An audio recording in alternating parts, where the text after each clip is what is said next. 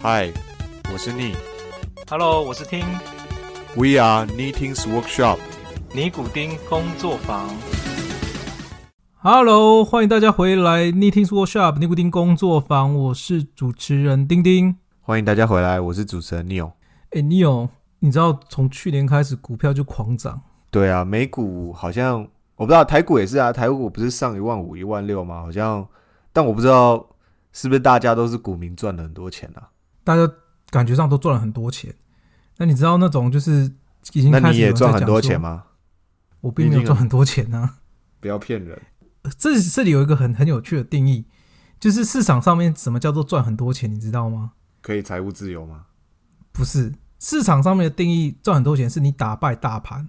所谓的打败大盘，意思是说，像我们讲美股好了，美股很多就是在讲说什么刀 Jones 嘛、纳斯达克，对对不对？对台湾可能就讲台股指数嘛。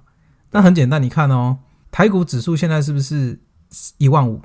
对，它去年这个时候可能大概是九千一万，嗯也就是说，台股指数它一年涨了大概是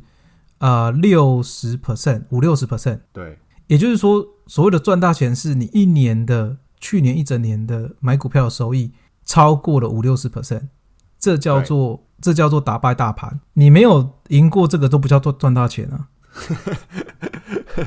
有赚钱就是赚大钱呐、谁说一定要跟股市？可是我说市场上面的定义是这样子嘛？市场上面的定义是这样子啊。所以等于说要赚超过，如果你玩台股，你要赚超过六十 percent，你才算是真的算是有赚钱是吧？赚大钱不是，并不是说有赚钱，是赚大钱。好，OK，好，好，那你知道，就是从去年开始，其实最大真的是最大的一批人获利的人，其实就在 Tesla。是啊，人家说你去年美股只要买了 Tesla，你基本就是股神了。那 Tesla 这种东西带出来另外一种算是一个投资的想法，叫做成长型的投资法。对，所谓的成长型的投资法，意思是指说，我今天我不会依照这哎、家公司，等一下，所以今天我们的主题是什么？你你总要先说一下吧。你突然就带到说哦，我这是成长型投资法，就是我觉得大家会有点对啊。你大概是说，所以我们我们其实是要讲的是一个目前现在股市的一些情况，包含说大概一两周以前，像素资本的那个创办人 Howard Marks，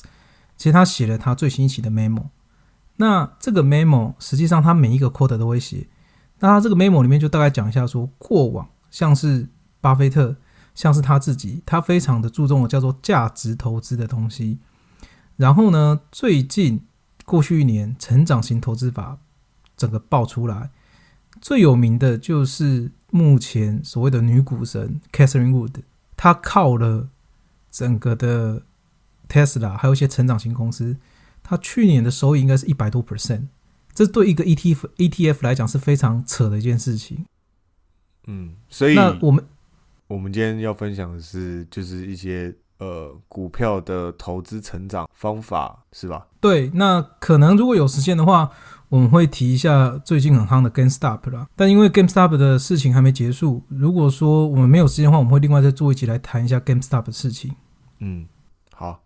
那什么什么叫做成长型投资法呢？成长型投资法意思是说，因为目前大部分的主流，我们也不能说主流，就是一部分的投资的人，他其实看的方式是我依照现在这家公司它的营运的情况，然后去估估计说它下一季、下下季甚至明年的营运情况，然后去算它目前的股价应该是多少。未来的合理股价应该是多少？如果他觉得股价跟现实的股价有一段差距的话，过高他就卖掉，过低他就买进，就是这样子。所以有点是看他未来的潜力在哪里嘛，有没有利多在？也不算是，因为讲坦白话，所谓的这种价值投资的方式是说，我依照我每一年假设了哈，它过往每一年就是增加大概十趴、二十趴的这种 revenue，那我应该也知道说，它未来可能下一个 quarter 或是明年也是增加十趴、二十趴，那我就可以去算它到时候的 revenue 是多少嘛？哦，所以是 base 之前的财报去建模，对吧？然后再对对对，那包含说你也可以依照它的，OK，嗯，你也可以依照它的那个通货膨胀去算它的这些收益缩减是多少。这种东西叫价价值投资方法。那最简单的方法就是看它的 P/E ratio。OK，另外一种投资方法叫成长型投资法。所谓成长型投资法是这样，有一些公司你会看它上一个 quarter 跟这个 quarter 的成长比例不成正比，去年跟今年的成长比例不成正比。那这种这种公司，也就是所谓的贝塔值，所谓的贝塔值是指说它的震荡幅度的值哈，非常的恐怖，因为它是大幅度在成长当中。那也有可能，它现在既然是大幅度成长，未来有可能是大幅度下跌。好，因此它不论如何都有可能会造成一些风险存在。因为它的贝塔值震荡有可能是往上，也可以往下的嘛，对对不对？所以它其实是去看，呃，就是它的震荡，如果它往上的话，有可能就表示说，哦，譬如说它可能未来也有很大的机会可以 bump 再继续往上涨，但如果它往下的话，也有可能就是之后可能会继续往下掉来看，对吧？你讲的没错，但是实际上是你今天因为这种震荡比较大嘛，所以也有可能是你本身今天是往上涨的，突然之间就往下掉了，因为它震荡比较大这样子。OK，但这种叫做成长型投资法。Catherine Wood 这个人就是靠了这个东西、这个方法去赚了很大很大一笔钱。但是实际上呢，对一些比较呃，像是巴菲特啊，像是 Max 这这些人，其实他本身是非常排斥这种投资法的。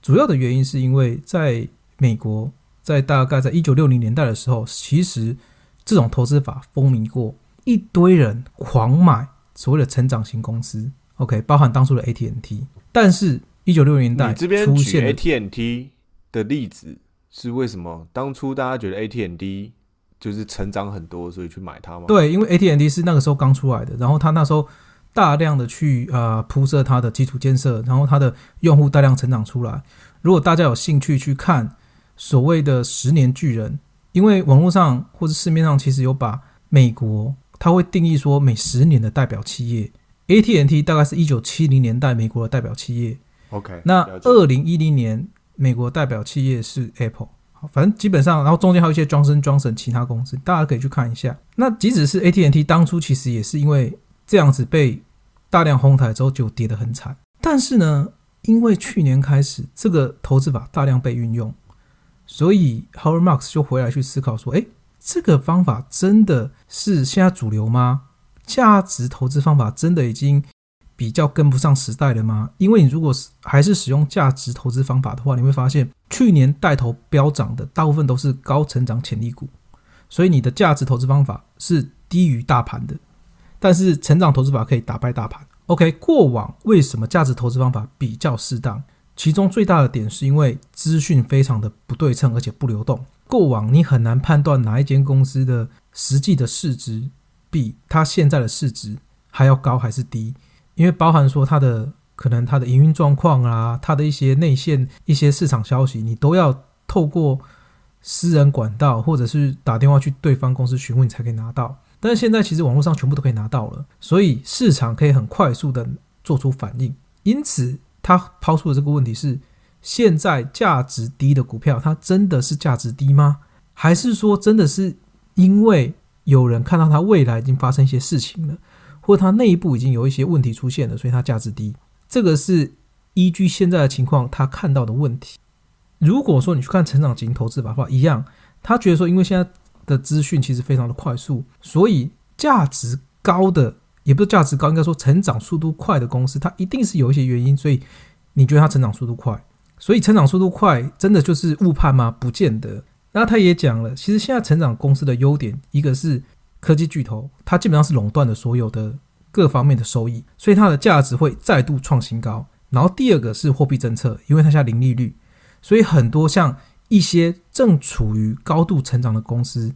因为高度成长公司有一个很大的问题是，它可能本身的呃现金会周转不过来，但是因为货币政策的关系，它可以直接去借钱，所以它借钱的话，他就可以把他的这个公司撑下去。因为有些时候可能只是某一个时间他周转不过来，一旦周转过来了，他的业绩就整个爆发上来了。那所以，我可以其实也可以说，就是因为现在的讯息其实比以前公开很多，可以，所以你可以第一时间去拿到。所以其实很多时候，公司的股价已经在很短的时间内就反映在股价上了。那我另外一个理解，可不可以说，价值投资方法其实是一个比较相对于保守的方法？成长型投资法其实是一个比较像是你有点在赌未来，然后预测它未来会怎么样。你讲的没有错，而且通常价值投资方法是这样子，他觉得说我在像这种多头的时代，它其实只要达到平均市场的啊、标准就可以了。所谓的平均市场标准是说，好，假设今天大盘它今年的涨幅是七十 percent，那它的价值投资方法只要在大家都赚七十 percent 的时候，它也赚七十 percent，那就够了。但是如果到达大萧条的时候，可能市场一次跌了五十 percent，但是因为它因为价值的投资方法只有跌了二十五 percent，那它就赢了。它可以赢在它的呃那个损失减少，对吧？因为对它其实是比较稳定的，因为这家公司如果过往的财报都是赚钱的，那表示它一定有它的大概的盈利模式，所以即使遇到大环境不好，它应该也有它的基本盘，不会失去太多。对，所以他抛出了一个点是说，难道价值投资方法已经不入流了吗？跟不上时代了吗？也不对，他最后的整个的命题，意思是你要把价值投资方法跟成长型投资法两个合并在一起，因为价值投资方法是看说这家公司未来的价值在哪边，成长型投资方法也是去相信这家公司未来的成长模式。所以说，你必须要去够了解这个产业，够了解它的政策，还有市场的走向，然后才能够去判断这家公司在未来它的价值是不是会远超于它现在的价值。所以他提出的概念有点是把两个整合了、哦。对我想到了前一阵在网络上一个很有名的例子，就是 Tesla。因为每年 Tesla 其实在呃财报的时候，Elon Musk 都会出来讲一下说他未来的计划是怎么样，等于是说他未来可能明年的生产台数大概是几千万台，可以增长几倍，但是他要盖什么工厂，可能要花多少钱，他都会讲。有人算过，即使你是依照 Elon Musk 他未来的销售量增长，还有它的支出来算的话，Tesla 现在的股价大概就是六六七百块钱，但是实际上 Tesla 现在的价格是远高于六七百块钱。但是讲实在话，你如果是依照价值投资方法来算的话，以往的啦哈，Tesla 价值绝对是远低于六百块。但是你如果把这两个合在一起来算的话，它其实已经增加到大概六六七百块了。不过现在市场价值是远高于这个的，他们的 P 值好像是一一千吧，我记得 Tesla 的 P 值好像是一千多。对，也就是说，其实你如果把这两个连在一起看的话，你会看到说，Tesla 现在的市，呃，现在的股价其实是高于它未来的市场价值。依照现在的 information 来看的话，但是如果说你以过往的算法来看的话，它是远超于的，所以它两个中间还是一个很大的 gap 存在。这是 Howard Marks 在他的 memo 里面写的。但如果就 Tesla 来讲，其实成长型投资法更适合它，对吧？就如果你你如果只是以价值投资方法去评断它，可能你会觉得它价值没那么高。但如果你是以成长型投资法看待它的话，那其实就比较有可能是符合的。你讲的没有错，他觉得以后的模式应该是买卖股票越会越来越困难，因为你一定只有专精在这个领域的人，你才能够做出正确的判断。不管是什么时候，其实都是专精的人才越懂，不是吗？其实不见得啊，因为我我这样讲很简单的好了。所谓的价以往的价值投资方法，他可能会觉得说，一般公司的 P E 值大概啦，大公司的 P E 值大概就是可能在二十到三十之间去徘徊。当你看到，我举个例子来讲好了，像当你看到可口可乐的 P E 值降到了二十以下，可能它现在是十五，那你就知道可以买了。嗯，但是，一旦它可能回到了二十到三十之间，你就知道要卖掉了。你知不知道你到底搞不搞搞得懂可口可乐在干嘛？你不见得搞得懂。就是我可以用一些财务数据，其实我如果懂财务数据跟财务意义的话，我大概就可以判断它，就是我大概可以以这样的依据去买了，对吧？对，但是未来已经不是这样子了，因为从现在开始，可能它的 P 值只有十五，可能它真的只值十五，因为市场的判断、市场的反应太快了。嗯，所以你单单纯单就财务数据来讲，你没办法看出这家公司到底好跟不好，是 under value 还是 over value 这种感觉。对，没错，所以你必须要有更多专业的知识才能够去判断它。那这跟 GameStop 会有什么关系呢？因为还有点时间，我们大概来讲一下 GameStop 到底发生什么事情哈。GameStop 去年的股价，去年年底的时候股价大概走二十左右。然后呢，Chewy 就是网络宠物电商的创办人，他觉得 GameStop 应该不值，不只有值这个价格，所以他大量买进他的股票。之后他就被请进了 GameStop 的董事会。因为他被请进了 GameStop 董事会之后，大家觉得，诶，他把 Chewy 其实搞得有声有色。这个人叫 Ryan Cohen，对他可以借由他在 Chewy 的经验，帮助 GameStop 去发展。所以他加入董事会之后，GameStop 股票直接 double 到四十块钱。然后重点来了，结果有一家做空机构叫做 Mervin Capital 的人跑出来说：“不行，即使他加入了 Gamestar 的董事会，我觉得它的价值还是只有二十块。”所以他就强硬的去做空它，一直去买空它。那买空它到什么地步呢？他买空到他 GameStop 市面上的股票的百分之一百四十。大概讲一下百分之一百四十是什么概念哈？意思是说，大部分的做空的机构，只要做空它到五十 percent 以上，六十到八十 percent 已经很恐怖了，因为它相当于是它可以去间接的去操控这家公司的股价了。OK，只要它的资本够多，一百四十 percent 大概就是我就是要你死的概念了，你一一辈子都不要想要被我爬起来。他对这家公司的未来的估计是这样子，结果在所谓的 Reddit 上面的乡民就爆气了。但为什么乡民会对于做空的应该也不止 GameStop 一家，应该也会有其他股票？为什么乡民觉得对 GME 有这么重的情怀吗？其实这个东西，我到时候会在我们的 IG 上面分享一篇图片给大家看。我觉得图片真的很有感觉。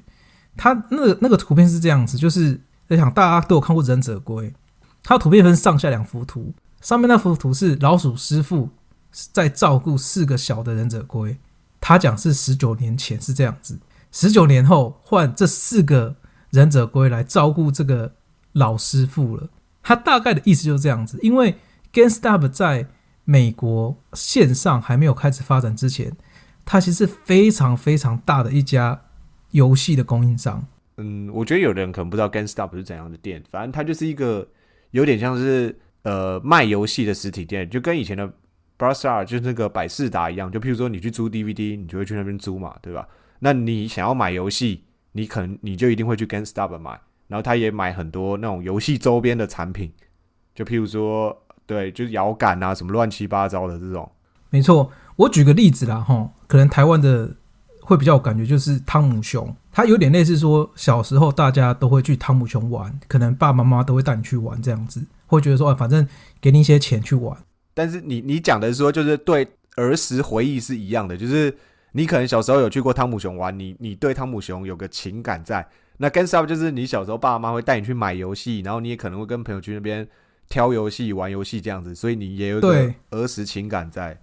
对对对对对，大概就是这样子啦。没错，就跟 Neil 讲的一样。好，他就出来大号召大家说，他这样子太欺人太甚，只要大家买了 GameStar 股票，hold 住不要卖。他就不可能做空那么多，他就不能够不可能去操作股价了。然后全部的人就出来去买了，然后就不再卖了。因为大家有去看他的报告，只要在就是我们现在录音的当下，在一月三十一月三十一号以前，你不要卖出去，基本上你就赢了。他就会死得很惨，因为他都当初做空哦，是做空到大概二十块钱、十几块钱这个情况，结果瞬间他就涨到了一百多块。啊，一百多块的时候呢？他已经出来，意思是说他已经半投降了。他就啊，他的小米不要这样子，我承认错误了，类似这样子啊。哈，结果这时候出现了另外一个很重要的事情，就是 Citron 出来说不行，我觉得 GameStop 就是个烂公司，它的市市值根本没有那么高，香民在乱搞。他出来就讲这件事情，然后他就说我也要做空他，他就也他又加了大概好像二三十亿美金进来，说他做做空他这样子。好，结果乡民就更不爽。更不爽的结果是什么呢？就是 GameStop 从一百多块马上又飙到了大概三四百块，非常非常扯的一个数字。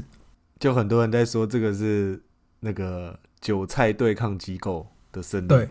对，没错。好，那这个东西就是反映到我们刚刚讲的所谓的价值投资嘛，就是说，哎，你说 GameStop 未来没有价值吗？不对啊，小敏觉得说，其实第一，它其实有。情怀在，因为大家都知道说，你今天基本上你光是一个卖情怀的一个，不管是电影或是游戏，你其实可以还是可以赚到一大笔的钱。而且在 Chewy 的执行对 CEO 加入了他们董事会之后，大家觉得他的未来还是有机会再翻身的。毕竟他有很大的客户的基数在那边。真的吗？但但我怎么觉得对剧院一来讲，我觉得我看，我觉得大部分人，因为你看机构做空他，表示他觉得他未来是没有价值的。就是因为，因为我觉得这也有道理啊。因为你想象百事达，然后后来就被 Netflix 或者是一些线上的一些 online streaming 取代了。那其实你一个卖呃，你一个卖实体游戏的店面，你你说好了，就像 Nintendo 一样，它现在它 Switch 它也可以直接在线上就买游戏啦，它也不一定要去实体买啊，对不对？然后还有一个是，譬如说还有很多的 online streaming 的那个平台，譬如像 Stadia，我觉得你讲的没有错，但是因为这个 Chewy 的网络电商，宠物网络电商的那个创办人加入了 CEO，加入了他们的那个董事会嘛，他觉得他可以利用电商的模式去帮助 Against Up 起死回生。哦，所以其实有点，因为他们已经 offline 了，所以就有点像 O to O 嘛，他从线下走上线上，对，而且其实，在 Reddit 上面有一篇非常有趣的文章啦。这个东西，呃，我不，我觉得不见得会发生，但大家可以听一下。就是说，其实 GameStop 跟各大的游戏公司关系都非常好。他说，他其实在这个 c h e 的创办加入之后，他们其实干一件事情，就是他可以用 subscription 的方式，有点类似像 Xbox 的啊这个会员账号。Xbox 现在是你每个月可能，例如说缴个十块、十五块美金，你就可以玩不同的游戏。它可以做到类似网络，应该说游戏界的 Netflix。它跟各个哦不同的啊、游戏厂商去谈，然后你每个月 subscription 我十块钱，你也可以玩到这些游戏厂游戏厂商的游戏，这也是另外一个 solution。但是重点是，其实今天重点是说，做空机构觉得它未来价值就是绝对不好。但是为什么未来价值不好？他讲不出个所以然，他只能说他现在价值不好啊，他现在没有什么作为啊。但是在 Reddit 上面的人是觉得说，你怎么可以说他现在没有作为，未来就没有作为呢？难不如果照你这样讲的话，Tesla 早就死掉了啊。这也有道理。对，所以这就是刚刚讲的这个 Howard Musk 的整个的价值投资方法跟成长型投资方法的 conflict 的地方。而且为什么让 GameStop 的人最不爽的是，你空他六十八十 percent 就好了，你他妈的空我到一百四十，你就是往死里打，你就是把我的儿子的回忆全部拿走。就是要用你的权力来把这家店搞死就对了。因为我觉得那个跟 Stop 还有很多细节，我们在早一集等这个事件比较落幕以后，我们再重重新来跟大家介绍。对，对，那我们最后我大概讲一下 GameStop 闹到目前为止的情况了。那等到这件事事情落幕之后，我们会做一个比较详细的介绍了。它情况是说，刚刚讲的塞闯加入要做空它了，结果有趣的事情发生了。当塞狂跳进来要说要做空它的当天，美国各大交易网站哦，真的是各大哦，全部禁止交易 GameStop。但是那个原因是有原因的，是因为 GameStop 其实在前一天它的股票涨了大概四百个 percent，这是非常扯的一件事情。所以大部分的金融机构、券商只有阻止它一天，隔天之后就开放了。但是有一家券商到目前为止，它还是持续的在 block 它，就是 Robinhood。原因是因为有人爆料出来说，Citron 这间公司其实是 Robinhood 最大的客户，Robinhood 有四十 percent 的 revenue 是从 Citron 来的。所以所以乡民是怀疑是塞闯跟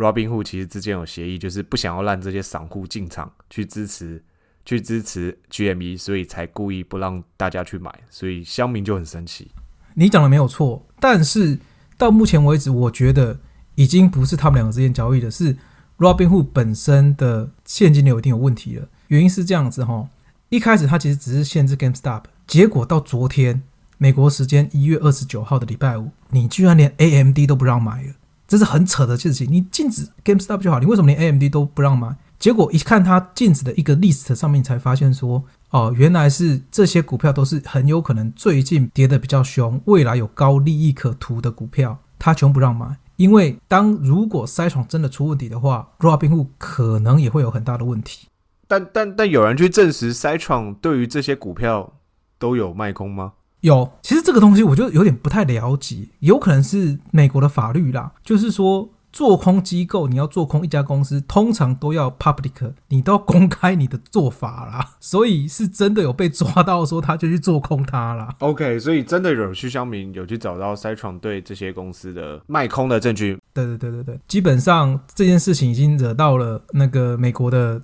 中央，就是美国政府了，所以美国政府要进来了。那我最后最后提供两个资讯给大家，第一个是因为很多人，我看网络上很多人在问说，你要怎么把钱从 Robinhood 移出来？你从对，真的，因为很多人不爽嘛。Robinhood 移出来其实很简单，但是你你去打个电话或是 link 到其他地方就可以移出来。但是我跟大家讲一下你的 penalty 是什么。第一个是你移出来你要缴七十五块钱美金，也就是你你只是把钱从它里面拿走，你要付大概两千多块台币，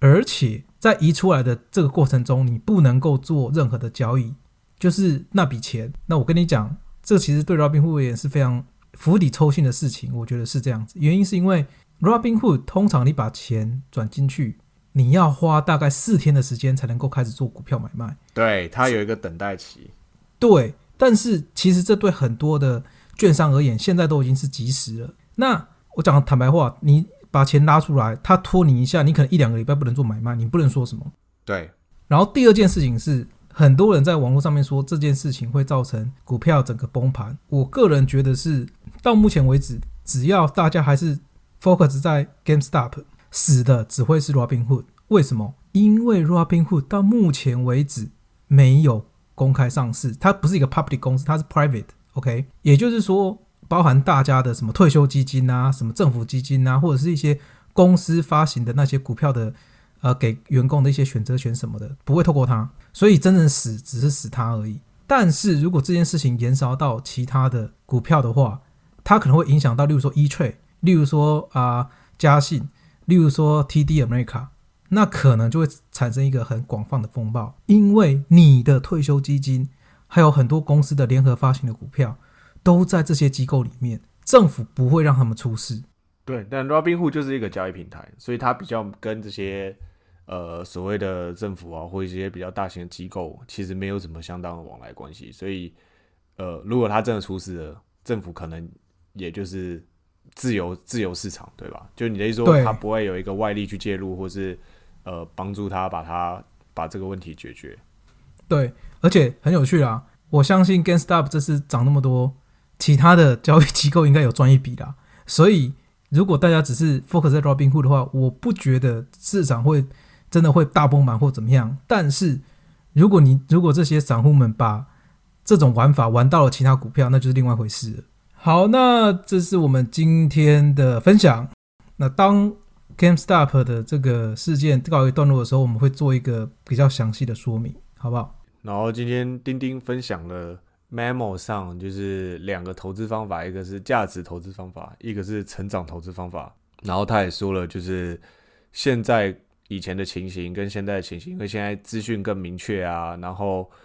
呃货币政策也改变啦、所以呃两个投资方法大概要怎么用比较好，会对自己有帮助。那如果大家反正有任何问题的话，都可以随时留言给我们。对，那这这是今天的话题，我们会把详细的资讯分享在我们的 IG 上面。那当然，大家如果对我们的啊、Podcast 觉得不错的话，也欢迎帮我们分享，还有订阅，也欢迎去 Apple Podcast 上面帮我们留言。好，那这是今天的分享，我们下次见，下次见，拜拜。拜拜。